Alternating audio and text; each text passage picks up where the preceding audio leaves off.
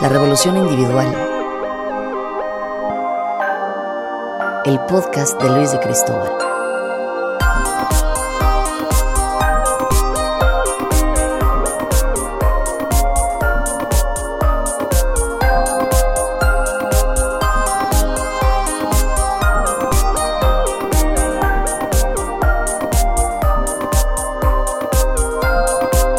Seamos el cambio que el mundo espera.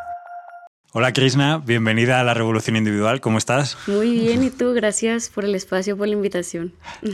Krishna es una artista visual. ¿Qué hace exactamente un artista visual? pues empecé haciendo solo fotografía, como que tenía la idea de solo hacer una imagen que representara algo más allá de la realidad. Y ahora soy directora creativa, o sea, hago mis ideas y la de otras personas realidad. Así describiría mi trabajo. Eres de Culiacán, si no me equivoco. Sí, soy norteña. Tierra en la que, en mi experiencia, el lugar donde mejor se come de México. La verdad que sí, aunque digan que no. Pero, pero a la vez es una, una cultura un tanto cerrada, ¿no? ¿Cómo, cómo encajas en, cuando empiezas a tener otras expectativas y otras, eh, otras ganas de hacer cosas diferentes en, en un mundo tan conservado, por así decir? Sí, es una ciudad muy bonita, con mucho talento, pero al mismo tiempo si hay una cultura un poquito conservadora en cuanto a la música, el arte, como que tiene que llegar algo de fuera para que lo empiecen a ver bien. Creo que eso pasa en todo México, pero en especial en mi ciudad. Y pues está padre porque creo que tanto mis amigos artistas que hemos salido de Culiacán como yo, siempre hemos sido como que la oveja negra o nos hemos ido a hacer lo disruptivo y es divertido. Es difícil al principio porque recuerdo que fue muy difícil que entendieran lo que yo quería hacer con mis fotografías, pero ya que empecé a hacer las otras cosas que salieron del país y de México, fue como que ya empezaron a voltear mi trabajo y creo que como siempre mi cometido ha sido solo hacer las cosas por expresar algo, eh, todo vino por añadidura, pero sí, fue fácil para mí, pero sé que para artistas que crecen y se desarrollan allá, sí es un proceso difícil. O sea, ¿Crees que el artista debe buscar la gran ciudad? Eh, la verdad, ya estando aquí, creo que depende mucho de tus ideales como persona. Y en mí siempre había estado, pues, crecer más como artista, buscar más oportunidades.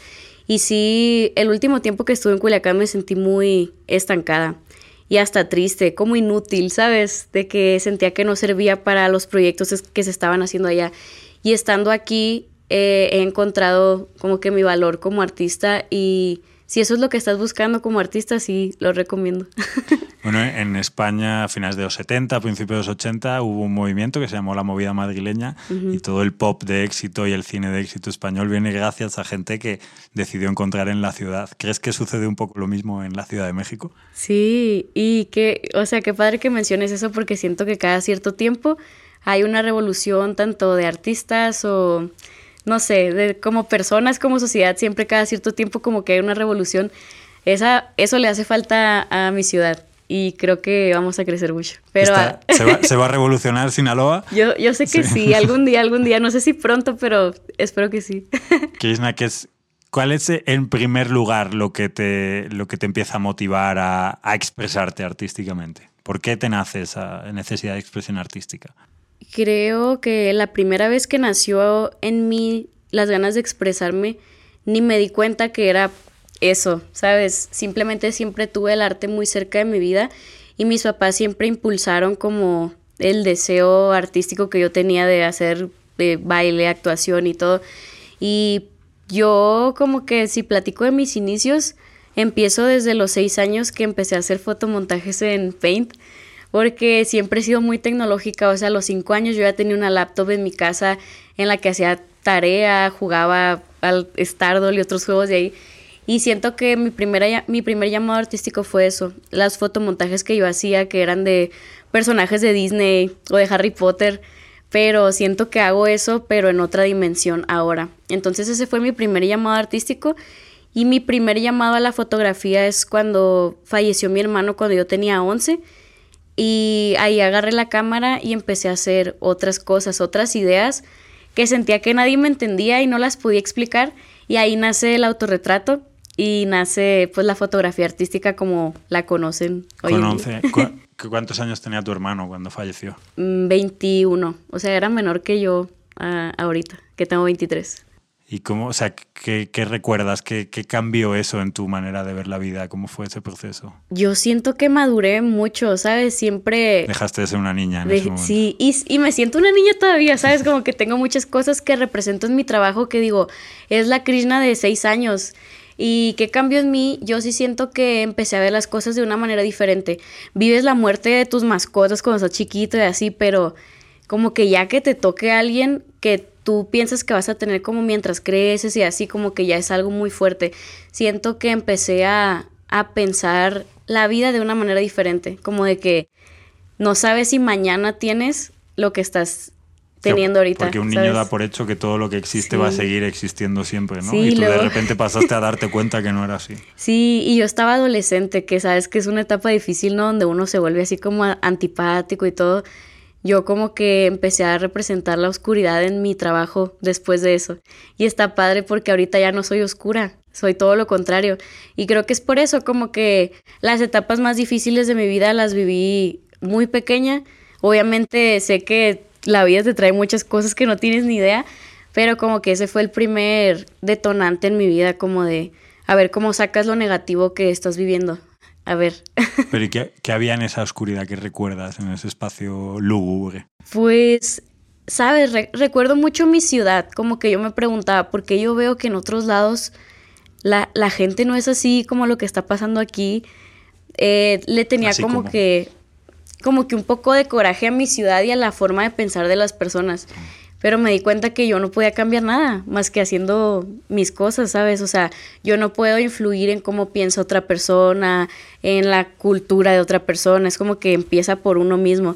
Y ahí como que crecí un poquito y dejé de culpar a los demás de las cosas que pasaban en el mundo y empecé a ver qué puedo hacer con el arte, que tal vez puede sonar como algo no tan significativo lo que puedes lograr con una obra o con tocar el corazón de una persona, inspirarlo y hacer que haga algo nuevo. Pero a mí me tocó tanto el arte de tan pequeña que sentí que era como que mi solución a, a lo que no me gustaba de mi ciudad y de las personas, de la forma de pensar de las personas en todo el mundo, porque no solo en donde vivo. Pero vivía. después del fallecimiento de tu hermano, ¿tienes conflicto con tus padres? No, al contrario. Creo que el conflicto que, sentía yo en mi familia era que como yo era muy chiquita, no me explicaban las cosas bien, ¿sabes? Era como que yo me enteraba que, que había pasado esto o que había este problema con mi hermano, todo. Ese creo que fue como que lo que a mí me hizo sentir mucho tiempo como separada de todo, porque era muy pequeña y siempre sentía que sentían que yo no iba a entender los problemas que estaban pasando en mi familia pero algo... Te indignaba que te trataran como la edad que tenías, Me indignaba. Y me indignaba más porque recuerdo claramente, o sea, lo tengo en mi mente este momento, de que mi hermano acababa de, creo que lo acababan de secuestrar o acaba de fallecer, no me acuerdo bien, pero yo como que salí, yo estaba chiquita, tenía unos 9, 10, y salí de que por la ventana y estaba como que tonteando, ¿no? Y mi hermana me dice, no sabes lo que acaba de pasar, y tú jugando. Y yo dentro de mí de que todos me dicen que estoy muy chiquita para ver todos los problemas que están pasando, pero nadie me cuenta, ¿sabes? Nadie viene y me dice, oye, pasó esto. Eh, solo me dejaron como que crecer y ya, ya que ellos como que asimilaron el problema, ya era como, me explicaron mucho sobre la muerte. Mi papá es como, cuando alguien se muere, yo creo que pasa esto. Eh, en la escuela a ti te enseñan que el cielo y el infierno, pero yo como persona más espiritual considero que la reencarnación y esto y lo otro. Y se fue por muchos temas que, aprendí muy chiquita y, creo que me hizo también ser una persona como más conectada con mi ser espiritual. Mi papá es muy, muy, eh, pues mi nombre, ¿no? Ya pueden saber cómo él está en, en muchas cosas así. Es masón, también es Rosa Cruz, entonces siempre su, su perspectiva de la vida como que me ayudó mucho a, a comprender la muerte de muy chiquita. wow, qué fuerte eso. Entonces, digamos que tu hermano fue asesinado. Sí. ¿Y has tenido pesadillas, miedos con que te suceda algo similar en tu vida? ¿O cómo encajas algo así? Pues no quiero decir que pesadillas, porque creo que lo de él fue algo muy específico, pero sí estando en mi ciudad como que nunca me sentí segura, ¿sabes? Como que sientes que, que es algo que te puede pasar en cualquier momento, así seas quien seas. Y pues la verdad, ya he aprendido yo a, no quiero decir que a vivir con miedo porque es que vivo en México y soy mujer. Creo que el mundo es difícil para las mujeres actualmente, sobre todo en México. Y siento que no, no vivo en modo supervivencia, pero siempre pensando como en el arma, en el arma de dos filos que es eh, el vivir en México y ser mujer, con mucho cuidado y siempre soy súper paranoica, pero siento que me ha ayudado mucho también a evitar el peligro. O sea, no he vivido ninguna situación de la que diga, wow, debí de estar más alerta. Y gracias a eso, la verdad. O sea, de alguna manera y tristemente aprendes a normalizar vivir, no os digo con miedo, pero sí con precauciones, ¿no? Sí, ser precavido, o sea, ser más precavido que lo que yo me doy cuenta que son, por ejemplo, mis amigos extranjeros, que yo estando en Europa me di cuenta que a mí se me acercaba alguien así muy y yo de con miedo, ¿sabes? Y me decían de, hey, no te preocupes, aquí no pasa eso. Y yo de, ay, perdón, pero es que vivo en México, soy de Culiacán. para mí el peligro tiene otra definición. Yo me ah. quedé, de hecho, en España, en un lugar donde me dijeron de que es que está muy peligroso. ¿En dónde era? ¿En qué ciudad? Era como a las afueras de Madrid. no recuerdo bien, ah. pero era a las afueritas de Madrid. Y me dijeron de que ten mucho cuidado. Y yo de, a ver, pero ¿qué es tener cuidado aquí? Y es de, no, pues nada más de que pues estés alerta con, con la gente porque hay muchos loquitos. Y yo de, Ojalá si fuera en todos los lugares donde yo voy. Son niveles, ¿no? Al final es el nivel al que le estás acostumbrado. Porque yo de, ok, entonces puedo llegar en la noche y no, no, todo bien, no te hacen nada, no te asaltan. Lo único que pasa es que gente rara. Yo de, ah, ok, pues ya con eso estoy yo súper tranquila. Pero sí, es, es diferente. Uno vive como mexicano y como mujer como que alerta. Y está padre porque te hace evitar el peligro en ciertas situaciones que no parece. Pero sí, es gracioso y raro. Y aparte de, la, de la parte más peligrosa en cuanto a discriminación como mujer y más mujer joven, ¿sientes o has sentido en algún momento en tu trabajo?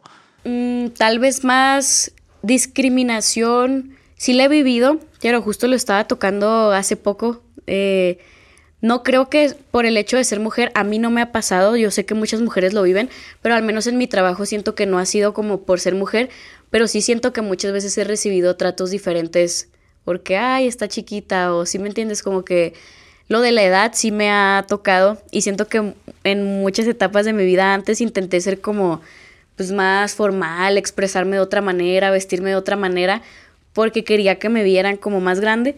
Y ya ahorita siento de que mi valor, pues, lo he definido de, de otra manera y mi edad es como, pues, un número que la verdad no me puedo comparar mucho con personas que tienen mi edad porque yo sé que hay procesos distintos, pues he vivido otros procesos que me han hecho crecer mucho más rápido, ser más responsable y así. Entonces, eh, y yo ya me desvié un chorro. ¿Cuál era la pregunta que estábamos hablando? si, si había sufrido discriminación por edad o por, ah, por tu. Digamos que por las dos, pero más que discriminación, tal vez un trato diferente. Y el estado alerta que te digo en el que vivo también me ayuda mucho como a detectar a las personas, como las intenciones, que eso es lo más importante cuando eres mujer, como de ver esto qué, como qué intención tienen conmigo o qué va a pasar aquí. También el hecho de pues trabajar con César, que es mi manager, me ha ayudado mucho a evitar ese tipo de cosas y me gusta. si te sirve de mi experiencia, yo emprendí con 20 años.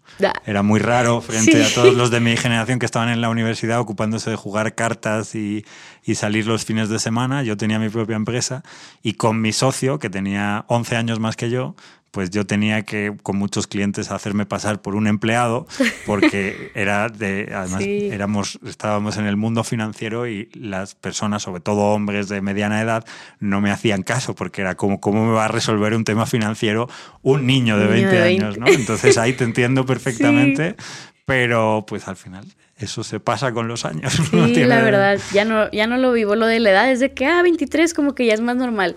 Pero ya si uno dice de que 18, 19, ¿qué estás haciendo? Vete a la universidad.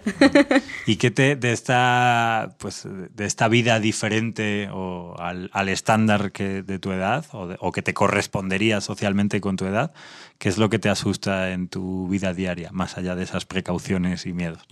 ¿Qué es lo que me asusta? Yo creo que eh, en la pandemia como que nació más este miedo, que es el futuro, no debería de ser porque me gusta vivir en el presente, pero es de que, wow, tengo que siempre estar pensando en qué cosas nuevas voy a crear, en, en el proceso creativo, qué va a cambiar, qué lo va a hacer mejor, porque cuando eres, no sé, un doctor, un contador, como que en tu familia hasta es más fácil que haya alguien que te pueda guiar por lo que tienes que hacer, consejos, qué no hacer, pero como artista yo creo que tú solito escribes ese libro, porque aunque tengas un amigo, tu mejor amigo sea artista, los procesos son tan diferentes y, y yo creo que algo que me ha enseñado también todo esto es la paciencia, porque uno como que le tiene miedo al futuro porque es incierto, porque no sabes qué vaya a pasar, cómo vaya a cambiar el mundo, qué te vaya a deparar el destino o la vida.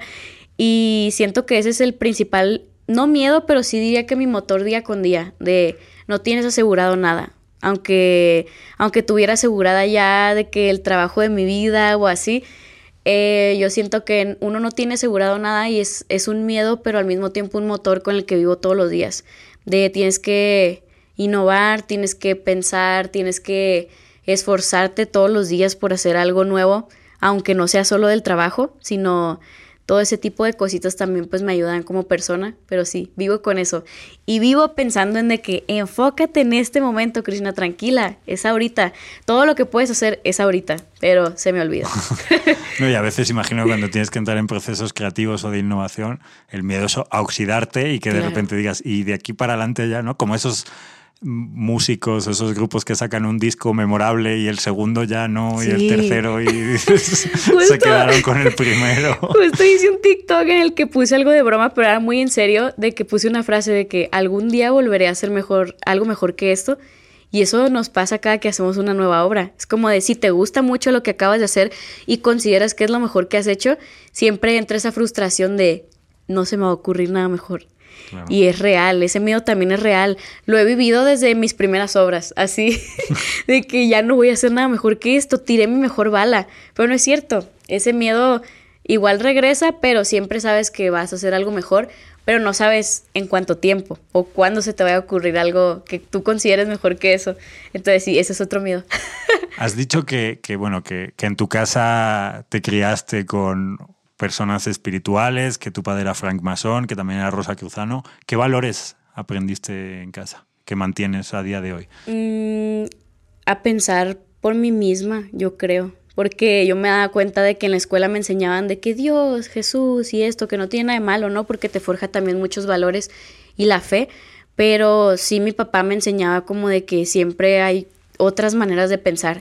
Y eso también me ha ayudado con mi trabajo, o sea, de que yo siempre me iba a hacer las cosas de una manera diferente y eso lo he visto también mucho en mi papá. O sea, yo veo a, mis tíos y veo a mi papá y yo digo, wow, qué, qué padre cómo mi papá es otra persona, me ha enseñado otras cosas, piensa de una manera muy diferente y siempre está abierto a las cosas, aunque él ya tiene sus 60, casi 70 años. Eh, creo que también el, el, que yo sea muy joven y que le enseñe nuevas cosas y que le diga, mira, esto es lo de hoy. o mire, esto es esta música, estos visuales, así como que él siempre ha sido una persona muy abierta y también creo que eso ha inspirado en mí a pensar las cosas que yo siento que es lo que más combina conmigo, también a estudiar y que el estudio no solo viene de la escuela, que tú puedes estudiar otras cosas que te gusten y aprender mucho de eso y también incorporarlo en tu vida, porque yo creo que todo lo que he aprendido del arte no solo me ayuda a ser mejor artista, sino me ayuda también a ser mejor persona.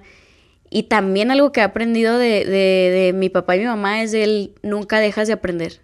Porque mi papá hasta la fecha sigue aprendiendo cosas de mi trabajo y me envía cosas como, mira, esto se está haciendo ahorita, o de, ¿sabes? Me gusta mucho es eso. tu amigo de, alguna manera, ¿no? Sí, mis papás son mis amigos y mi hermana también, pero pues es más común que seas como que amigo de tus hermanos, ¿no? Igual a veces no, pero sí, con mis papás yo siento una amistad de les estoy enseñando a, a alguien más grande que yo y ellos también obviamente que me enseñan muchas cosas, pero ya ahorita yo lo siento mucho también al revés, como de mira, me está pasando esto, ¿qué opinas? ¿Cómo lo ves? Y, y su opinión también de alguien más grande como que me sirve mucho. Claro en el, en el mundo del arte, como en realidad en cualquier mundo, ¿no? Para llegar a convertirte en una figura pública o exponer, pues tendrás que hacer cosas que te apetezcan más y menos. ¿Cuáles son las que te gustan menos? Exponerte a los medios, hablar en público, no sé, ¿qué es lo que te, lo que te cuesta más? Qué difícil, porque siento que disfruto tanto lo que hago que nunca veo algo como, ay, no me gusta, porque cuando algo no me gusta mucho es obviamente cuando te hace salir de tu zona de confort, pero ya que lo estoy haciendo digo, wow, qué padre, porque no me había dado cuenta que yo podía hacer esto. Entonces, tal vez la parte que menos me gusta son cosas un poco más comerciales que tengo que hacer. Eh, últimamente las redes como que me saturan un poco, a veces digo de yo empecé esto porque decía, qué padre, porque aquí tengo a toda la gente de internet. Y últimamente me agobian un poco porque es tanta inmediatez que siento que es la parte que ahorita más me agobia de mi trabajo, como la inmediatez de las redes, de tener que estar creando para existir en redes sociales.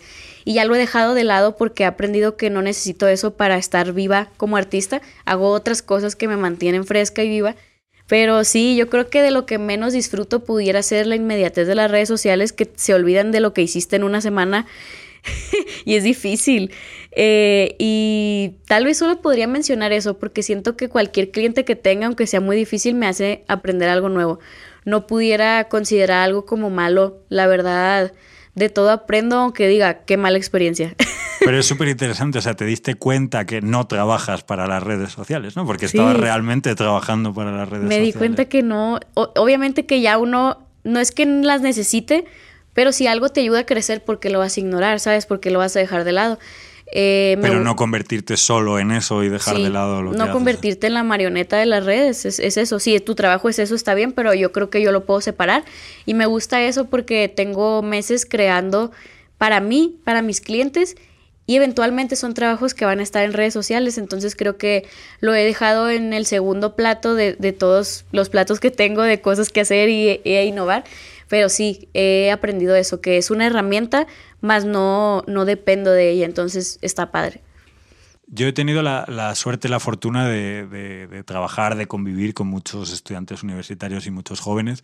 Veo que muchos están muy perdidos, que no saben lo que quieren hacer, pero tampoco hacen muchas cosas para descubrirlo tú que tienes una pasión, ¿qué le dirías a alguien de 20, de 22 años que está por ahí perdido y sin ganas de hacer muchas cosas por estar perdido? Ajá. Sí, justo acabas de dar en el punto. Muchas veces hay personas que dicen, es que no sé para qué soy bueno, pero no has intentado nada, entonces ¿cómo vas a saber? O sea, tal vez a la primera que intentes te gusta algo y luego al año dices, ok, ya descubrí que gracias a que soy fotógrafo ahora no quiero hacer fotos, en realidad quiero hacer cine o quiero no sé, quiero hacer música, ¿sabes? Creo que uno tiene que intentarle de muchas maneras para descubrir lo que le gusta. Yo tuve la suerte y aunque no creo así en la suerte, en este caso sí, porque de muy chiquita yo ya bailaba y hacía teatro, entonces es como que me gusta esto, ya sé para dónde, entonces quiero llevar mis ideas, eh, acabo de descubrir que tal vez soy buena para esto, entonces yo creo que es jugar, divertirte y dejar de tener expectativas de las cosas, al menos si solo quieres saber para qué eres bueno. Porque también muchas veces hay personas que intentan hacer algo artístico y a lo mejor sienten que no son buenos, pero es que también no puedes ser bueno en algo de la noche a la mañana. Yo creo que sí hay gente que nace con ciertos talentos, pero para mí que los dones que tengas los tienes que trabajar y ya puedes ser bueno en algo. Yo creo que es eso. O sea, ¿qué, qué porcentaje es talento y qué porcentaje es esfuerzo? Mira, yo creo que puede nacer alguien con un 50% de talento, pero nace alguien con un 10. Y el del 50 se le olvidó que tenía ese talento y nunca hace nada en su vida por ser mejor o por practicar de eso. Y el que tiene el 10% en dos años lo rebasa. Entonces, para mí, sí puedes nacer con un talento, pero eso no define si vas a tener éxito o no. Hay gente muy talentosa que yo digo, mijo, ponte a hacer algo, tienes más talento que yo en esto y yo te veo en pausa. Entonces, yo siento que el que llega lejos es el perseverante, el que no quita el dedo del renglón. Y el talentoso se puede quedar a mitad del camino si no escala. Quizás Picasso o Warhol no eran mejores que otros, pero sí, se pusieron a, a chingarle, ¿no? Sí, yo sé que hay muchas personas con más talento que yo que que no han logrado lo mismo que yo y, y también obviamente que se trata a veces hasta del tema de, de desde dónde empiezas, ¿no? Entonces eh, es una combinación de muchos factores y entre ellos eso de la constancia, la verdad. ¿Crees que las personas jóvenes tienen miedo de buscar sus sueños? Tal vez actualmente sí, ¿eh? ¿sabes? Porque siento que hay un miedo de, de que sentimos que ya se va a acabar el mundo. Pero para mí es al revés, es de que tengo no sé cuánto tiempo tenga, ¿sabes? De que todos los días pienso eso, de que dicen de que 2030 y de que el fin del mundo, porque el calentamiento global y lo que sea. Entonces para mí es de que, bueno, a ver qué alcanzo a hacer de aquí a los 30 años, o sea, a ver qué pasa, ¿sí me entiendes? Entonces creo que debería de ser al revés. Pero cada quien tiene su sentido de la vida muy diferente. Hay personas que pueden decir de que, ah, pues si me voy a morir, ¿para qué hago esto? ¿Sabes? Entonces creo que depende mucho de, de, de la forma en la que vivas y de cómo sientas eh, el motivo o la misión que tengas de vida. Hombre, morirnos nos vamos a morir todos, eso no hay Eso sí. Antes o después, es la única certeza. De hecho. ¿Te ves en el futuro en México? ¿Te ves en otro lugar? Eh, no sé, pero no sé si me veo en México. Eh, me veo en muchos lados, ¿sabes? Como que ahorita me veo aquí, Ciudad de México, luego me veo haciendo algún otro proyecto en otro país, en otro lado del mundo. Eh, no sé si de viejita me, vería aquí en México, tal vez sí, porque quiero hacer muchas cosas por mi país, pero no sé si las tenga que hacer aquí en México. Lo voy a descubrir de grande. ¿Qué quieres hacer por tu país? Eh, quisiera que los artistas tuviéramos más oportunidades y quisiera que fuera más fácil para los artistas. Entonces, eh, no sé, tengo mucho trabajo que hacer. o sea, ¿qué, qué, ¿Qué ves en otros países que apoyen a los artistas que sientas que en México no sucede? Veo simplemente la apreciación que el arte tiene eh, en otras personas, la cultura que tienen de respeto por, por los artistas. No sé, yo cuando voy a exponer en otro lugar, o no sé si sea la frase de que nunca eres como Profeta en tu tierra. Sí, porque, porque en otros países yo siempre que expongo en algún otro lugar o así siento ese eh, ese amor por el arte, ese respeto por cómo pagan mi trabajo y, cómo lo, eh, pues sí, cómo lo manifiestan en, eso. Y, y, yo aquí en México lo siento de una manera diferente, hasta como que siento que salen talentos de aquí de México y primero son tomados como burla y ya después es como de que, ah, ok, si estás haciendo algo bien. Entonces, creo que es eso, un poquito cambiar la cultura que tenemos de los artistas. ¿Y qué es lo que tienes entre manos ahora? ¿Qué es lo que tengo entre manos? Estoy muy metida en el proceso creativo de la música eh, en cuanto a... Me estoy visualizando el sonido de muchos proyectos musicales y con eso me refiero a, hacer dirección creativa de un proyecto, de un álbum, de una canción, eh, hacer los visuales, hacer portadas. Entonces eh, me estoy metiendo mucho por ese mundo y estoy feliz porque estoy descubriendo muchas nuevas maneras de trabajar y de de encontrar otros lenguajes. Eso, eso también es algo que tengo entre manos para un futuro.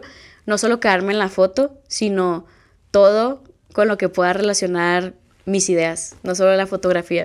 Krishna, pues yo siempre le pido a todos los invitados e invitadas que nos recomienden una película, un libro y una canción. En tu caso te voy a pedir además que me recomiendes una obra artística. Una obra, ok. una obra artística, eh, Ofelia, de Milais, eh, una película, eh, La forma del agua, de Guillermo del Toro. ¿Por qué? Porque me encanta la creatividad que tiene Guillermo para expresar ideas o cosas que todos pasamos, pero en forma de, personajes, de monstruos. Entonces lo separas un poco y lo vives desde otra perspectiva y me gusta mucho eso.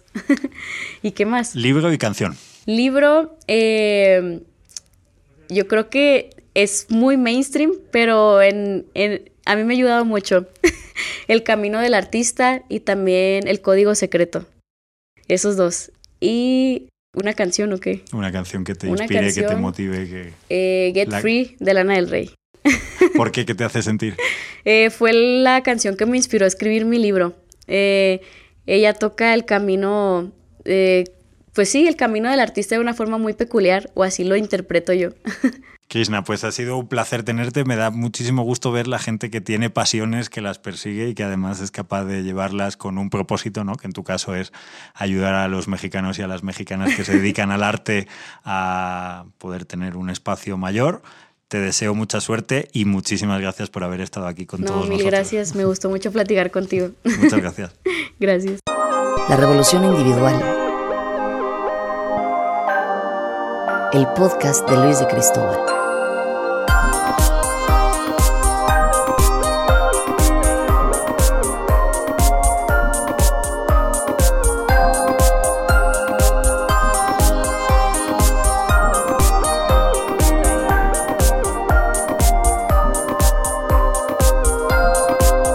Seamos el cambio que el mundo espera.